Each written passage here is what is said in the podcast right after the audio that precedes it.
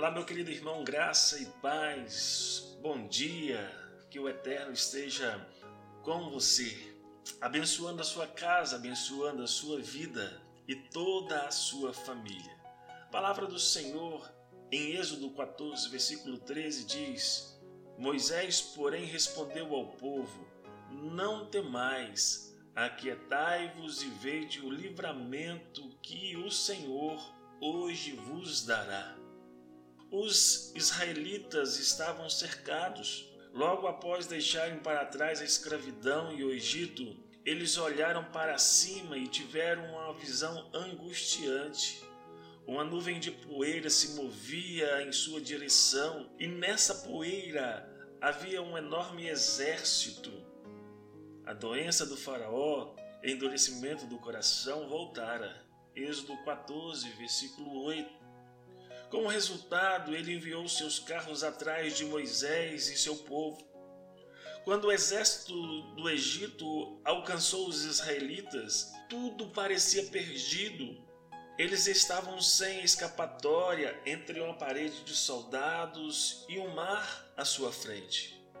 Em pânico, clamavam em alta voz a Moisés e a Deus. Os dois responderam com instruções. Moisés disse: Olhem, aquietai-vos e vede o livramento do Senhor. E Deus lhes disse: Marchem. Embora possam parecer conselhos contraditórios, os dois comandos provinham de Deus e eram corretos. Primeiro o povo tinha que aquietar ou firmar-se tempo suficiente para receber a instrução de Deus.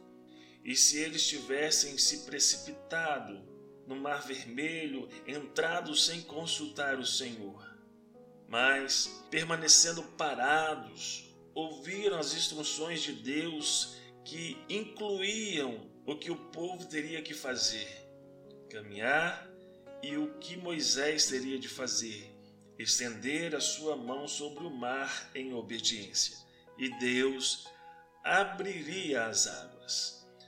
As circunstâncias o cercam, ou as circunstâncias que você está vivendo faz com que você permaneça parado.